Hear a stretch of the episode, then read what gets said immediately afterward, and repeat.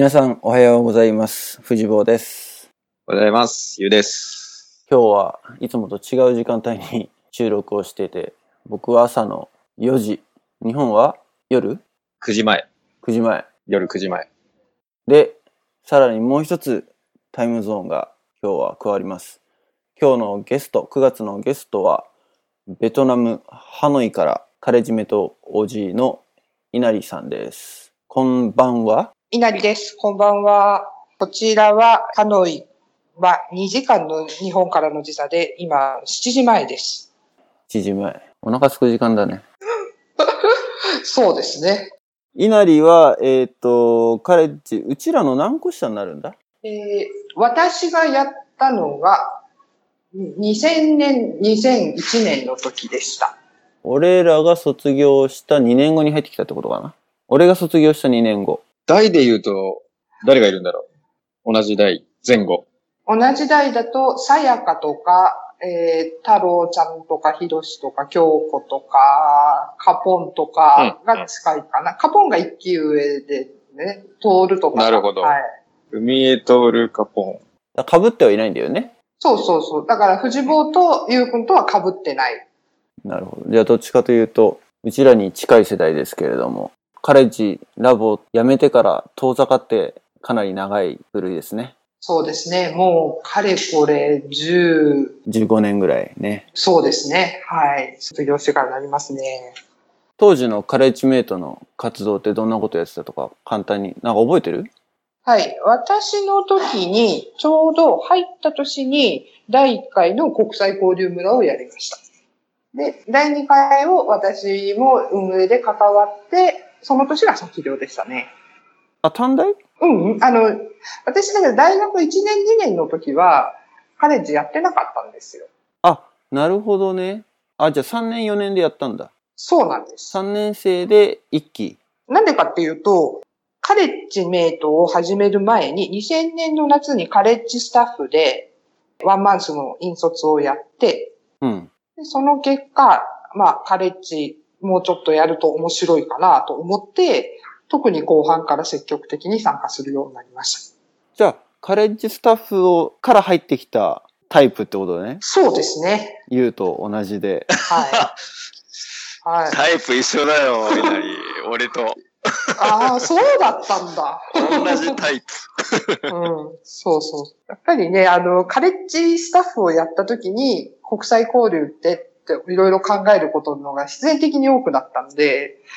まあ、もうちょっとこういうところを突き詰めて、あの、みんなでやれるといいのかなと思ったところが、まあ、カレッジメイトに入るいいきっかけになりましたね。カレッジスタッフやってた時は、カレッジメイト会議のメンバーとの、なんつうの、つながりはもともとあったわけじゃない？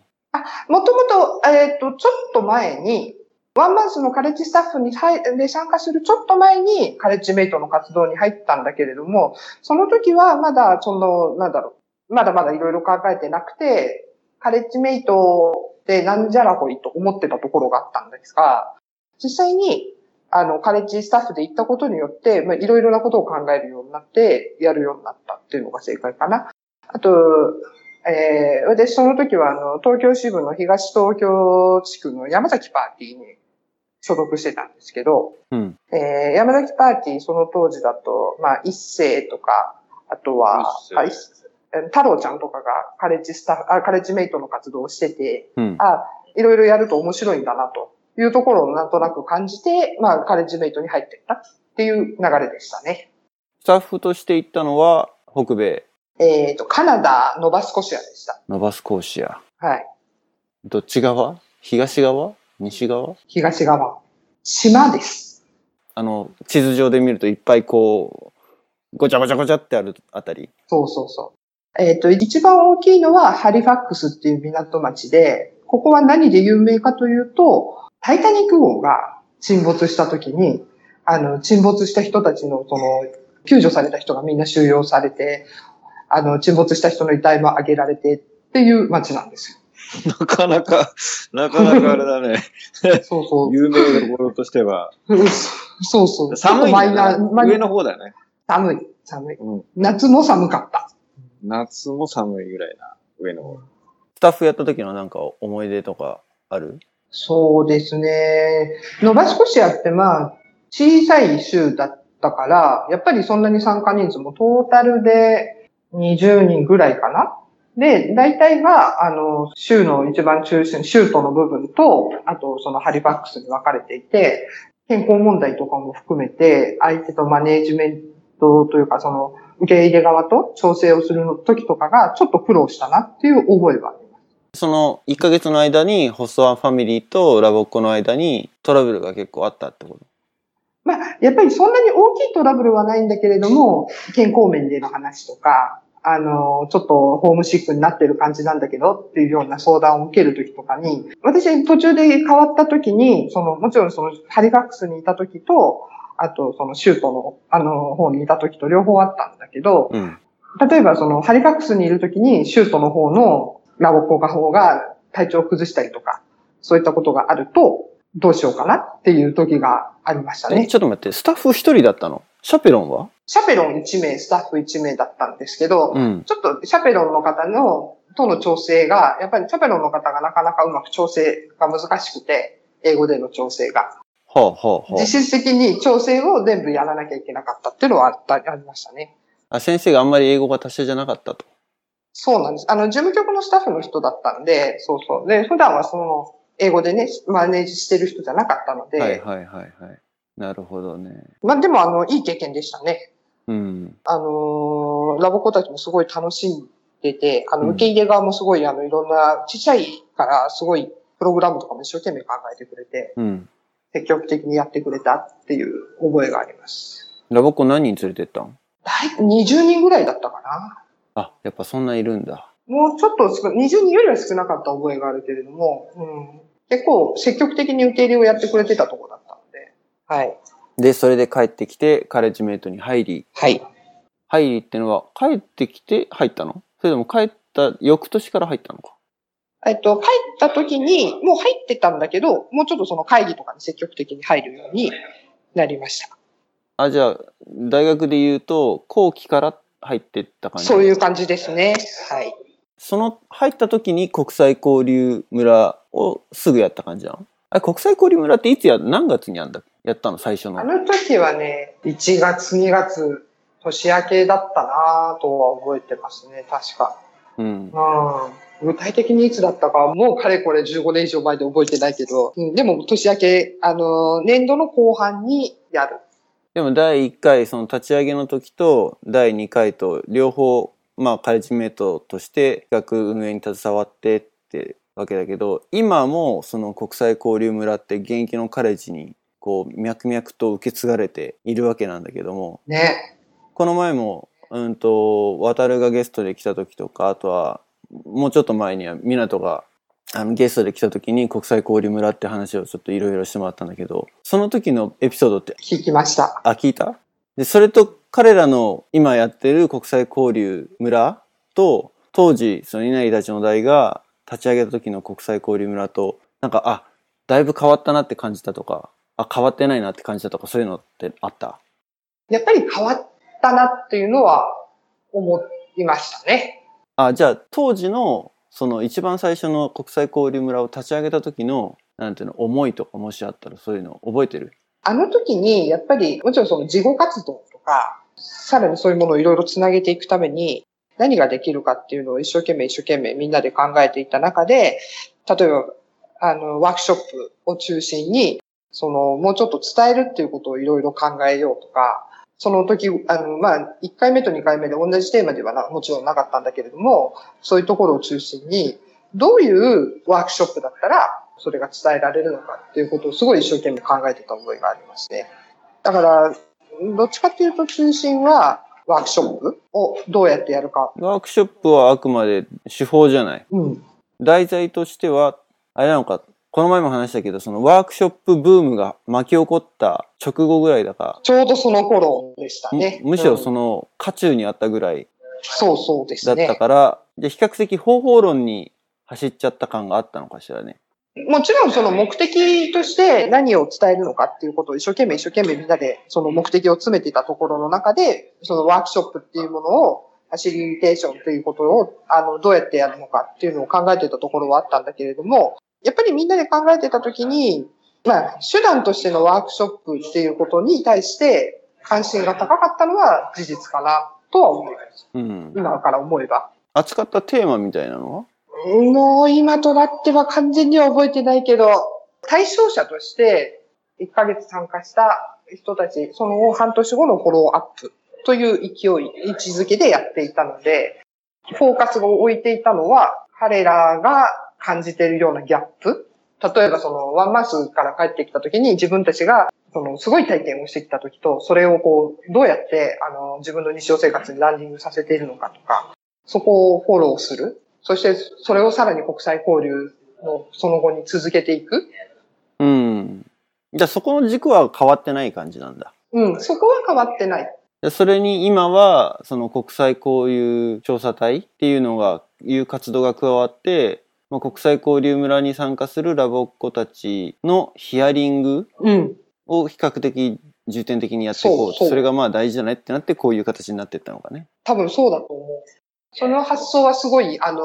OG としては、ああ、なんか進歩してくれてすごい嬉しいなっていうのと、我々の時にそこまでできてたらもっと面白かったなって思う。ちょっと悔しいと二つあるかなと思います。じゃあやっぱりその事後活動、今ちょうどだから9月なので、ラボっ子が帰ってきて、で、これから国際交流調査隊っていうのが、カレッジメイトの現役の活動では開始するわけだね。なんか自分たちがその時考えたその事後活動のあり方みたいなのとか覚えてる？すごくそのことを議論した覚えはある。だけど、今振って思い出してみると、結構抽象論だったなとは思うんですけどね。今すぐにダイレクトに思い出せないな。うちらの時は、まあ、事後活動に相当するものって、帰ってきた後の報告会ぐらいだったのよね。まあ、それも多分パーティーとか地域会レベルでやってるもので、カレジメットが、例えば、まあ、行ってっていうのは、その事前活動のグループでもう一回帰国後に一回だけ集まる機会があって、そこで体験談をみんなでシェアするっていうレベルなわけよね。もちろん、事前活動をやってきた子供たちだから、一緒にやってきた子供たちだから、あの、どういう風に準備してきたってのも見た上で話を聞いてるんだけど、やっぱり限られた時間。で、1グループ地域会でね、20人とか集まってる事後活動で一人一人やっぱ話を聞いていくと、そんなに深い話はなくって、で、こっちからも別にじゃあ何かアドバイスするとかも特になくってさ、カレッジメイトとしてはやっぱ聞いて、話を聞いてあげるっていうところまでしかできてなかったのね。で、この前も話したけど、すごい一番ちっちゃかった時、カレッジメイトが5人でやってた時で、取捨選択をしてって中で、まあ、事前活動は残ってたんだよね。で、その時、当時確かでも事前活動、事後活動にしてたのよ。でも、事前活動に割いてた時間に比べたら事後活動はもうほほぼないに等しいわけだよね。さっきそう、フジボーも言ったみたいに、もう報告会だからね、ワンウェイだよね。うん。なので、どちらかしたらもう発表会にね、こういうところ行きました、農場行きました、みたいな、そういうのが多かったのを、もうちょっとその体験としてシェアして、なんか、どうにかしていきたいねっていうので、多分ワークショップとかそういう手法になったんだろうね。で、その引き出し方が難しいよね、やっぱりね。その、それぞれや、体験したことが全く違うし、州によってももちろん違うだろうし、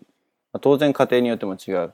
なんか決断式の冒頭と、冒頭でだっけ？あれなんか、もっと結構規模の大きいさ、発表会みたいなのなかったっけ？体験談を話す場が。なんかあったイメージ。あれ決断式かな？なんか去年の体験談を話してるシーンをなんとなくどっかで記憶があるんだけど、かなり大きいところで、スライド？そう、スライド。見せながら。これ決断式かな？あれ決断式？まあ、決断式なのかな？多分。じゃあその、行く前に、去年行った子たちの体験談を聞いてイメージを膨らますっていうことをやってたのかもしれないけど、決断式かな？うん。それを、まあ、ある意味だからモデルケースみたいなもんじゃない？うん。だ僕からしてみれば。確かに。でもそれと全く同じような経験をしてるわけではないわけで、ね、全く全然下手したらまあつまんなかったっていう子もいただろうし、そこでだから一人一人本当は、まあテューターとかが話を聞くところなのかもしれないけど、まあ、カレッジメイトとして事後活動っていう場に向かうときに、そんなに我々が準備はできてなかったなっていう、聞いてあげられるほど器が大きくなかったんじゃないかな。確か、でもその時に、やっぱりその話をまずした覚えがあります。まず、その自分たちにとってワンマンスって何だったのか。で、自分たちがその後に、あの、ワンマンスで経験したことをどうやって活かして生きこれたのか。で、そういうところから事後活動ってそもそも何を求めてるのっていうところをやっぱり、こう、突き詰めていって、で、その中で、じゃあ、その、例えば、外国の文化、あの、異文化に体験をしたことで、何を身につけられるのか、何をベースに考えるべきなのか、っていうところを、こう、掘り下げて、で、その中で、まあ、よくその、伝えるとか、そういう、まあ、いわゆるシンプルなテーマに移っていった気がするな。で、そういう、そのシンプルなテーマを一つ選んで、様々な分科会を作って、その分科会の中で、どうやって、その各グループのカレッジたちが自分の思いを伝えていくかっていうことをすごく考えてワークショップを組んだんだなっていうのは今思い出してきました。特に私2年目の時はどっちかっていうと本当に現場のその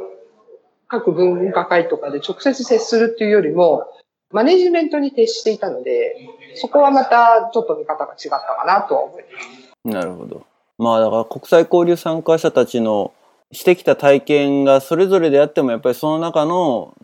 どっちが最大公約数？最小公倍数になる要素っていうのは多分あってそれが例えばその言ったことで日本の文化を客観視できただったりとかうんと家族の大切さを知ったとか十中八九同じようにラボクたちが感じてるであろうポーションをこう取り上げるっていうのも一つだし、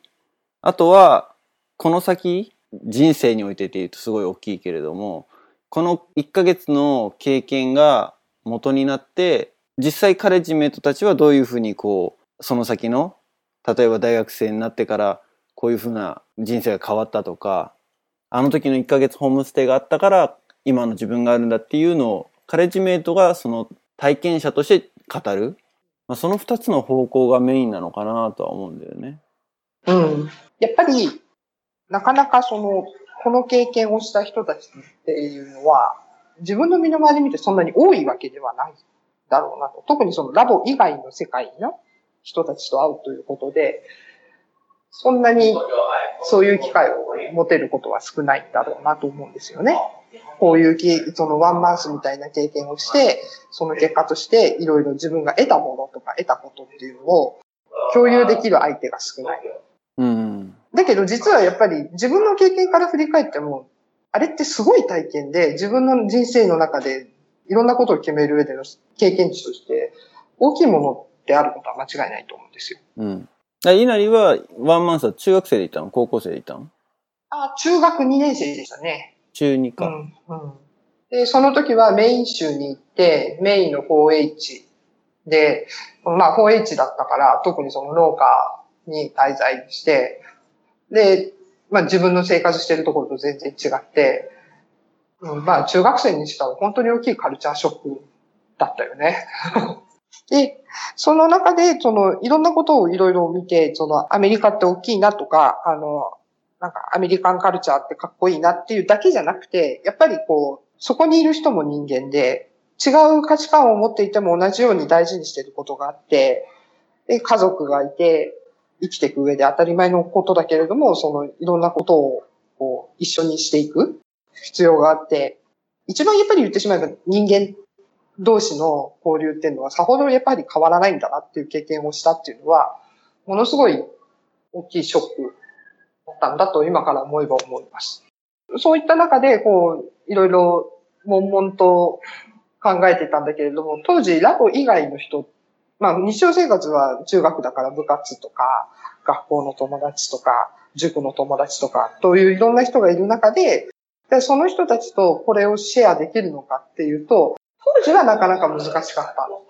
んですよね。うん。今から考えればもっとできたかなって思うんだけど、あの、やっぱりそういうのが難しい時に、あの時にもっとこう、そういったことを掘り下げられてたら、今、もっとこう、伝えるとか、様々な経験っていうのがもっと上手にできてるようになってたのかなと、今から思うと思うんですよ。うん。ただだけど、やっぱりそういう意味で、自分ができなかったこと、自分が、あの、持ち得なかった機会っていうのを、あの、カレッジの時に少しでも自分たちなりに考えた結果として機会を提供できたかなと。うん。うんそういう意味では良かったかなとはちょっと思ってる。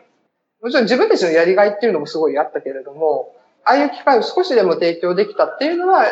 それがまた今もずっと続いていってるっていうのは、それはそれでありがたいことなのかなと思ってるところです。まあ、うちらがもうこんなおじさんになっちゃって、ラボっ子たちに言うこと、言えることは何もないけれど、せめてね、その現役のカレッジメイトに、これからの国際交流後の事後活動をうまくね、国際交流調査隊で頑張ってほしいなっていうふうに、もうエールを送るしかないけどね。そうなんだけどね。あとは、今年なんかあれだって言ってたよね。一気が多いって言ってたから、まあ、また新しい風が何か生まれるのかもしれないし。今なんか Facebook のカレッジメイトのページ見てると結構一期生の自己紹介とかがボンボンボンボン上がってて、なかなか、ね、それぞれやってきた国際交流の体験をこうシェアしてくれたりとかしてくれるのすごい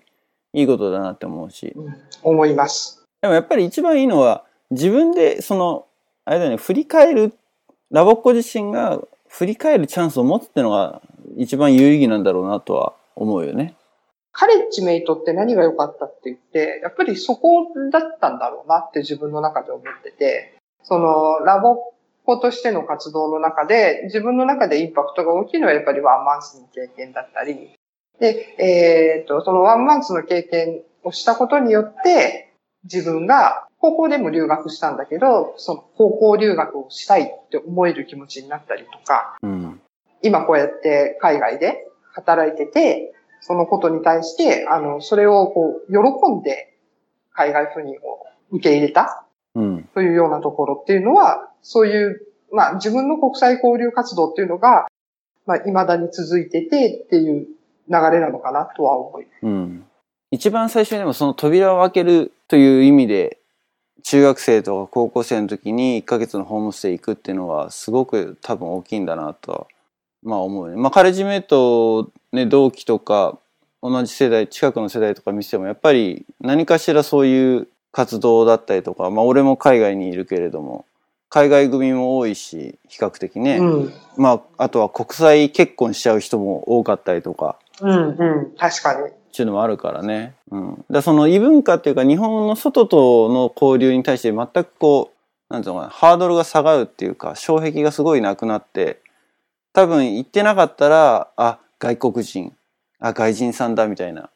そういう身構え方をずっとしてて、そうそうそっていうのはあるよね。まあ少なくとも1ヶ月自分はサバイブしてきたんだっていうのがバックグラウンドとしてあると、まあ例えば日本国内で、ね、外国人とかと接した時も一歩前に踏み出せる、なんつうのかな。礎になってるっつうのかな。いうのはあるよね。う。あれがなければやっぱり今のこの自分のあり方、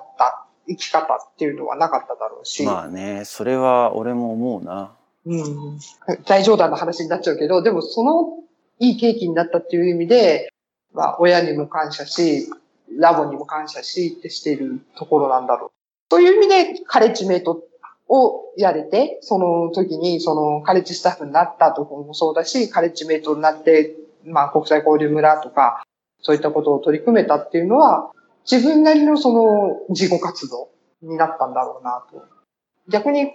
その参加者たちからいろいろいいこと学ばせてもらったのも事実だし。うん。まあ全てにおいて、ぶっちゃけ結果論なのかもしれないけれども、その後の人生に影響を与えたすごく大きな経験であることは間違いないんだけれども、俺がちょっと一つ、まあ、疑問を思ったのは、まあ、例えばこういう話をすると、まあ、ラボテューターだったりだとか、ラボの事務局の人とかっていうのは、まあ、ぜひこういう話をラボっ子にしてあげてよっていうふうになるわけじゃない。うんうん。まあ、これって結構比較的上からの押し付けな感じも否めなくって、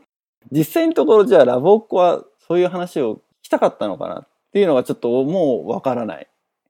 言ってることわかるだカレッジメイトとしては、こういう思いを伝えたいっていうのがあるんだけど、受け取る側からしたら、押し付けに感じるんじゃないかっていう気がしてしまう。うん。実際のところわかんないけど。自分がだって帰ってきたばっかりの時に、こうなんだよって言われても、ポカーンと 聞いてしまうんじゃないかっていうのもあるし、そこが、なんと結びつかないじゃない。経験によって何か変わったことがこれから起きるわけだから、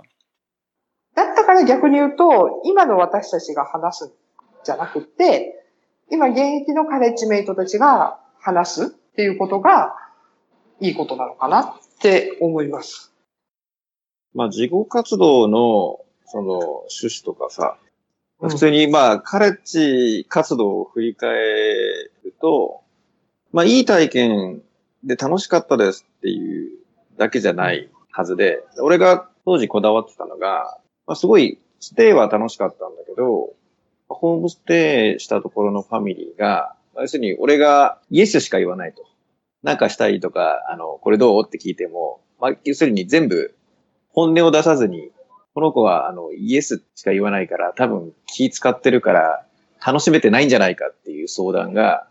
俺の場合は当時、オハイオ州、ホームステイ行ったんだけど、そこのスタッフに入ったんだよね。だから俺呼び、呼び出されてから連絡があって、その大丈夫？みたいな。なんか心配してるけどうまくいってんの？みたいに言われた時に、あ、俺としたらその日本人としてね、すごい楽しんで、もう全部、あの、来たものはイエスって言って、トライしようって思ってて、イエスって言ってたのに、やっぱりノーを言わない日本人じゃないけど、まあ多分本音で何か伝えられてないんじゃないか、みたいな心配をされて、すごい、なんていうかな、不本意というか、俺すごい楽しんでるつもりだったのに、すごい、あの、いいいい子って言ったら変だけど、あの、優優等的なホームステイをね、楽しんでるつもりだったのにすげえ心配されて、なんか、あれ、俺、ひょっとして問題児扱いみたいな。そういうのがあったんで、なんかすごいその後は、なんていうかな、俺の中で、あの、喋りたくてもまあ、ね、語学能力がないとか、なんかうまく、そういうミスアンダースタンドしてる、お互いギャップがあるんだなっていうのをどう解消したらいいのかわからないまま、結局、俺は楽しかったし、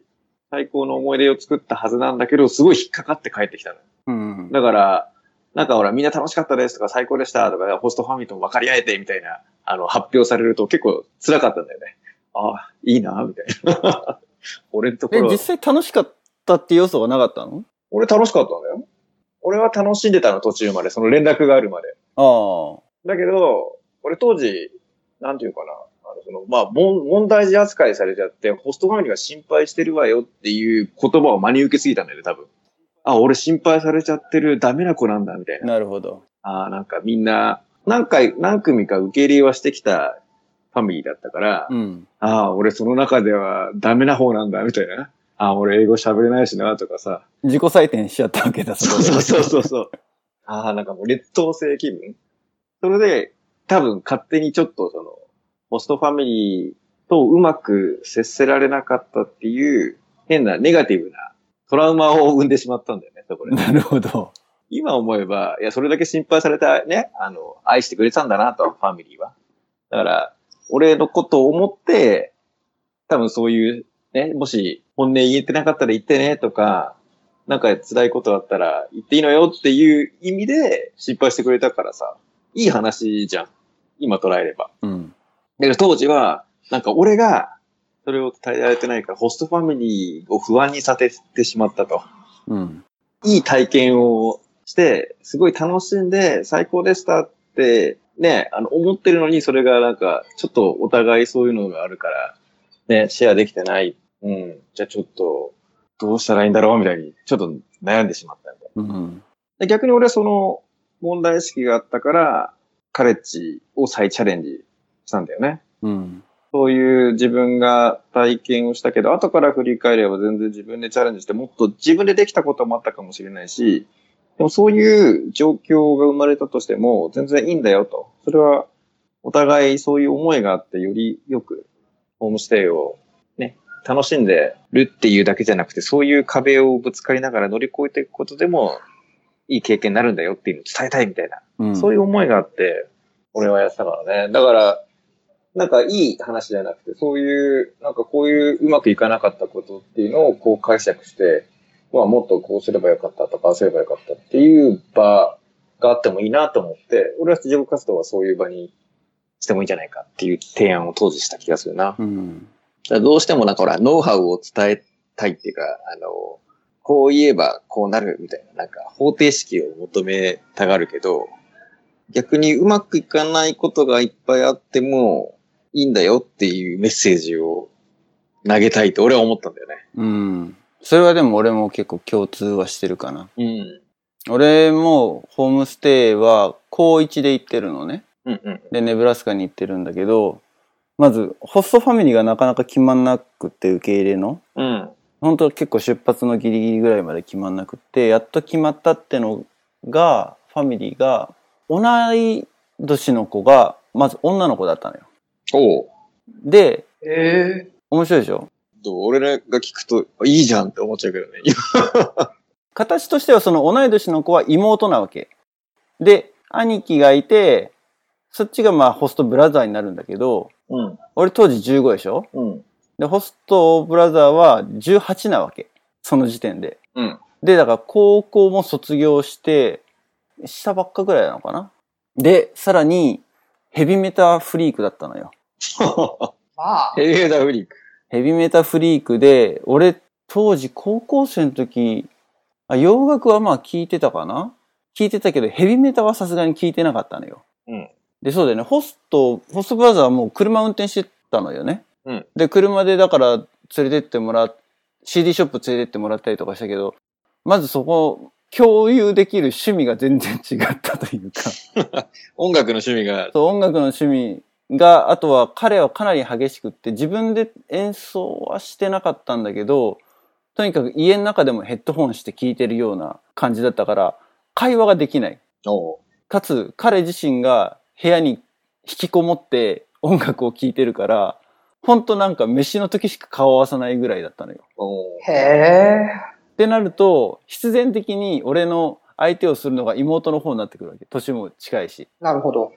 だからそこに俺は違和感を感じたわけね。うん。どっちかというとコミュニケーションしてたのはホストブラザーよりもホストシスターだったの。うん。うん。だから彼女は結構いろいろコミュニケーションを取ってくれてたんだけど、当時の俺としてはだから、なんかやっぱそこに不服を感じてたというか、うん。そういう国際交流体験とか聞くと、同世代の、ね、同性の子供がいて、で、毎日なんか、ね、まあファーマーだったんだけど、うちうちのホストファミリーも。うん。ファーマー、なんかいろいろ、ね、ヘイスタックを運ぶの手伝ったりみたいなのあったけど、そういうのは俺全然なくて、ファーマーなんだけど、お父さんは暑すぎて仕事しないみたいな。うん。うん。で、お母さんはナースをやってたから、ほぼ毎日病院に仕事に行っちゃってて、いなくて、うん。基本放置プレイが続いてたわけよね。うん。そうそう。だからそれで結構なんか、まあ楽しい、いろいろその代わりそのホストシスターがいろいろなんか考えてくれて、同じハイスクールの男の子の友達を誘ってバスケ一緒にやる場を設けてくれたりとかさ。うん。うん、そういうのがあったんだけど、まああとはだね、毎週ね、週末に日曜日に教会行ってとかっていうのがあったから、そこでまあ家族で集まってっていうのはあって、ただまあそのホストブラザーとのコミュニケーションと、ホストシスターとのコミュニケーション、割合的には2対8ぐらいだったのね。俺からすると。うん。そうそう。だからなんとなく、そう、それが、で、かつ、その高校1年生ぐらいで、しかも俺バスケ部やってて、夏休み、みんなが合宿とか、ね、夏練とかやってる間を抜けてきてるっていうのもあって、そのプレッシャーもあったりとか、うん。体を維持しなきゃいけないっていうか、うん確実に維持はできないんだけど、あとはエネルギーが余ってたっていうのもあるしね、実際ね。うん。うん。だそういうのがあったから、なんか朝から晩まで、ね、ホストブラザーとあのバスケやってみたいなのだったらまた違ったのかもしれないけどね。うん。だからそういう、それが多分絵に描いたような国際交流の体験記にあるような先入観的になんかイメージしてたっていうのもあって、その、だからギャップだよね。現実が全然違って。うん。うん。そうそう。ただ今思うと、だからまあそんだけね、時間はもう死ぬほど余ってて、自分たちではどこにも行けないし、うん。ホストブラザーは車運転できるけれど、部屋からまず出てこないから、うん。会話ができないっていうのが結構苦しかったっていうかね。まあ年もちょっと離れてたしね。だからそれがやっぱり悔しくって、もうちょっとなんかやれることがあるんじゃないかっていうところから、カレッジをやったところはあるかもしれない。同意なれば。私の時も、私、ホストは同い年の女の子だったんだけど、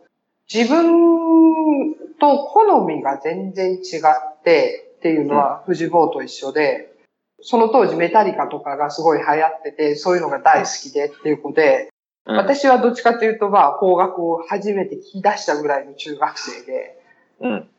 全然やっぱり好みが合わなくて、年の割にやっぱり、あの、どうしても幼く見られたのか、結構やっぱりホストシスターと遊ぶ、あホストと遊ぶよりもホストブラザーのちょっと若い子と遊んでたりもしたことは多かった。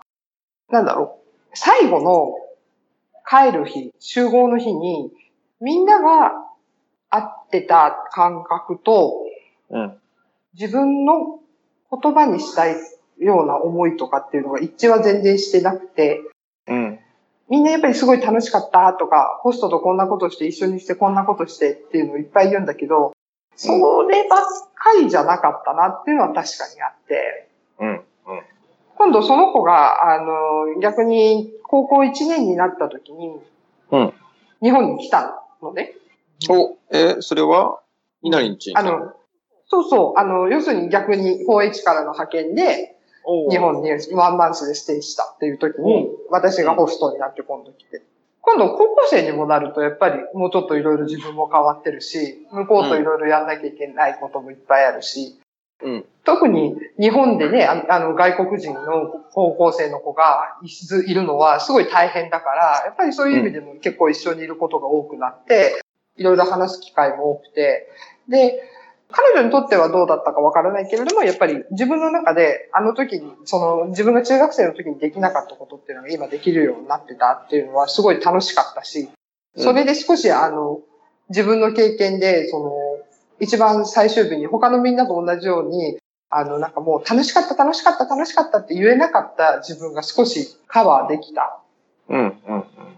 そういうとこはあった。ぱりその後にその留学もして、別のホストファミリーのところにもちろん留学したんだけれども、うんその結果として、まあいろいろな経験をしてっていうのができたところで、でもう一回、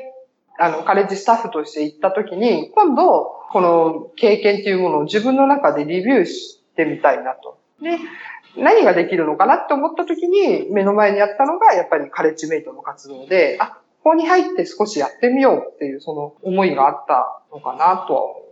う。うん。その場でやっぱりその、今、藤坊とかゆうくんが言ったように、いろんな経験をしてきた人がいっぱいいて、で、それぞれがやっぱりカレッジをやるっていう理由っていうのが全然違った中で、その経験をシェアすることで、いろんな視点を、あの今までよりもやっぱり広い視点を持てるようになれたかなと。そういう中で、その、カレッジメイトっていう活動が、やっぱりその2年間、まあ、実質1年半ぐらいだったけれども、そのぜ、それなりにやっぱり全力投球をしてやれたっていうのは、そういうところが契機なのかなと、今から考えると。うん。まあ、やっぱそのレビューをするっていうところが一番重要なのかね。それってしないじゃん。で、社会人になってビジネスやってると、まあ古い言葉だけど PDCA とかっていう当たり前にやってることっていうのが、国際交流参加したその中学生、高校生時点では全くそういう流れはないじゃない。確かに。ただただもう、もう全力で走ってるだけじゃない。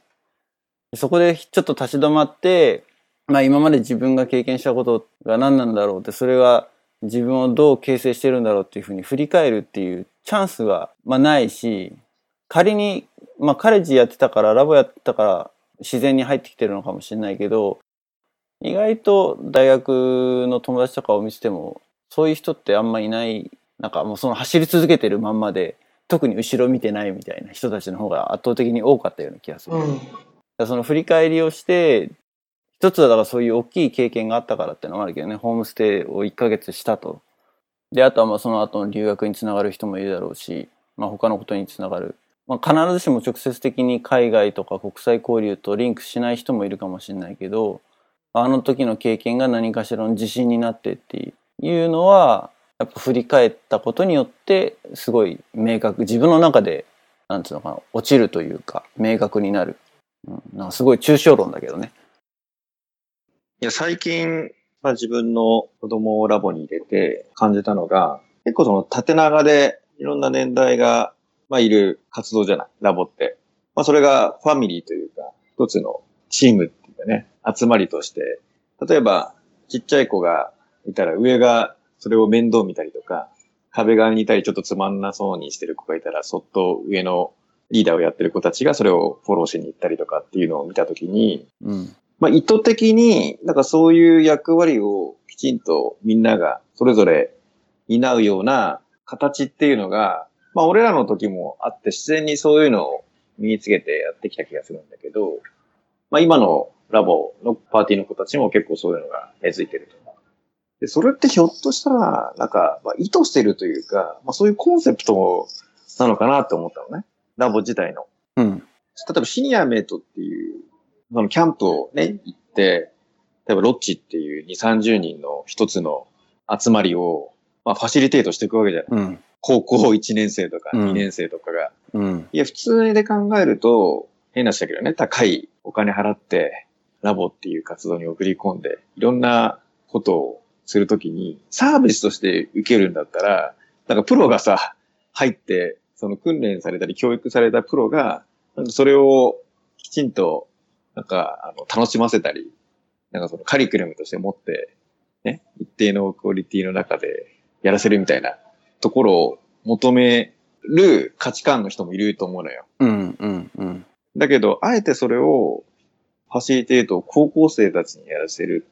で、それによってその高校生たちも学ぶし、その姿を、まあ、小学生とか中学生が見る。これによってまた憧れる。うん。手に届く存在のお兄さんお姉さんたちが活躍しているのを見て、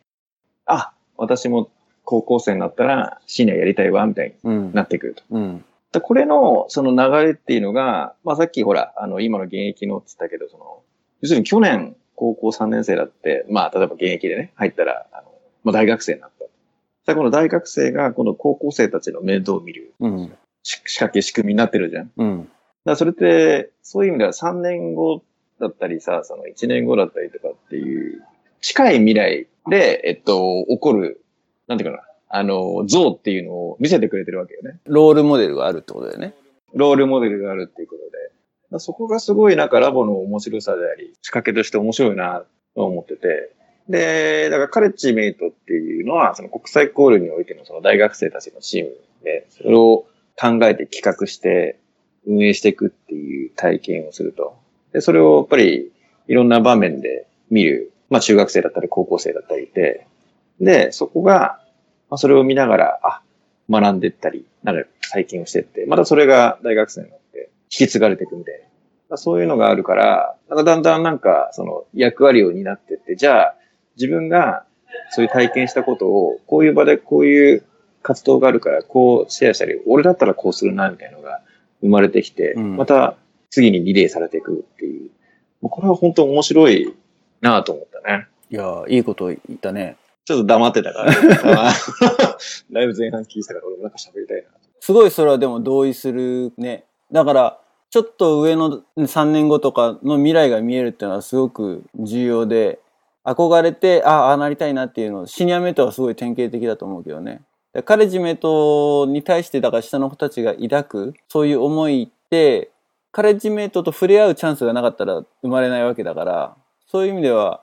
ね、国際交流調査隊みたいな企画だったり、国際交流村っていう場があって、そこで多分、その大学生はできるだけその参加者に喋らせようとはするけれど、そういうふうにファシリテートしている大学生を見た彼らが逆にモチベーションを持って、あ、大学生になったらああいう活動をやりたい。俺もあっち側に立ちたいっていうふうにうん。思うことが往々にしてあるってことだよね。まあ、例えばキャンプだったらね、シニアメイトとコーチっていうさ、その、あるじゃん。うん。定期的にもう、ね、夏と冬と春っていう3回場があるじゃん。だかうん。らそれのカレッジ版みたいなのももっとあったら面白いかもね。そうだよねそ。の国際交流村っていうのがドーンと1年に1回あるだけじゃなくて、そのなんか、定期的な活動で、その国際交流を題材にした集まりとか振り返ったり考えてみるみたいな。あとは実践するって場だよね。らうちらが現役の時にやってたそのゲットギャザーとか、ギャザリングみたいなやつ？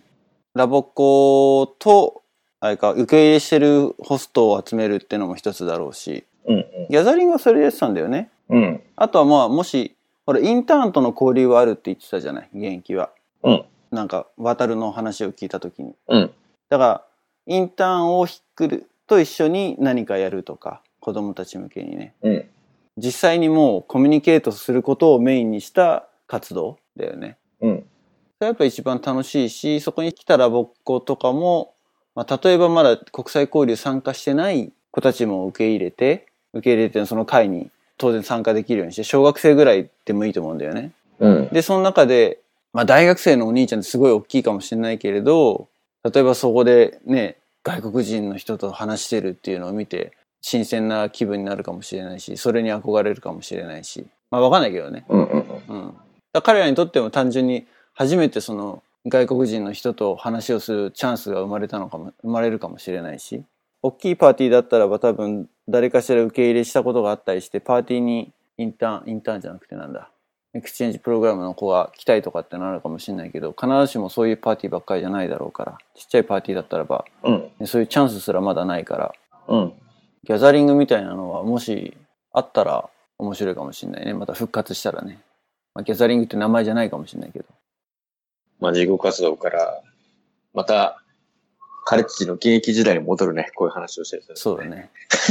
好きなんだね、俺たちね。まあ今回はあれだね。俺らが改めてなんか事後活動した感じが。これってでもすごい、この話をもらった時に、あ、この話ってのはゲストでってこと？そう、今回のゲストで呼んでもらった時に、あ、これすごい自分にとって久々にこのラボの話ができて、ラボの経験を振り返れるチャンスかなっていうのはちょっとどっかで思ったところはあって、うん。で、その結果として、なんかやっぱりこうやって今、その特に現役の時に一緒にやってなかったけど、藤坊とかゆうくんがやってたことっていうのもし知ってはいたけど、それをやっぱりこう、こうやってその話を exchange することができて、間違いなくこれがやっぱり私の中での一つのまあ、事後活動。ずっと続いていく、事後活動って終わりがないんだよねっていう話は現役の時からずっとしてたんだけど、その一つのこのチャンスであり、まあ一つ自分がこう、もう一度噛み締める場になったなっていうのは間違いなく思ってます。うん。振り返らないと風化するし、あと、場合によっては美化されすぎるっていうのもあるからね。うん、そう、そう。やっぱりだっていいろいろ話してるうちに、あ、自分何考えてたっけかなとか、自分どんなことを思ってカレッジメイトやってたかなとか、自分がその時に何を思いながらワンマンスホストファミリーと一緒にいたのかなとか、すごい今、だんだん思い出してきて、あ、すごい面白いな、この企画と思いました。ありがとうございます。まあでもそれも一人じゃできないんだよね、これがまた。こうやってさ、話をしてるから、まあいいんであって、うん、間違いなく。ね、それこそ、またカレッジメイトで集まる機会があったらそういう場でね、話が、する機会が得られるんだけれども。うん。うん、俺も稲荷も海外組なのでなかなかないですけど、そうですね。あの、もしこれを聞いてるリスナーの人でもしね、この前やったこの、交流会とか、うんそういうところに行くチャンスがあったら、ぜひなんかそういう機会を活かしてほしいなって。あ、ちょっと話が違う方向行っちゃったけどね。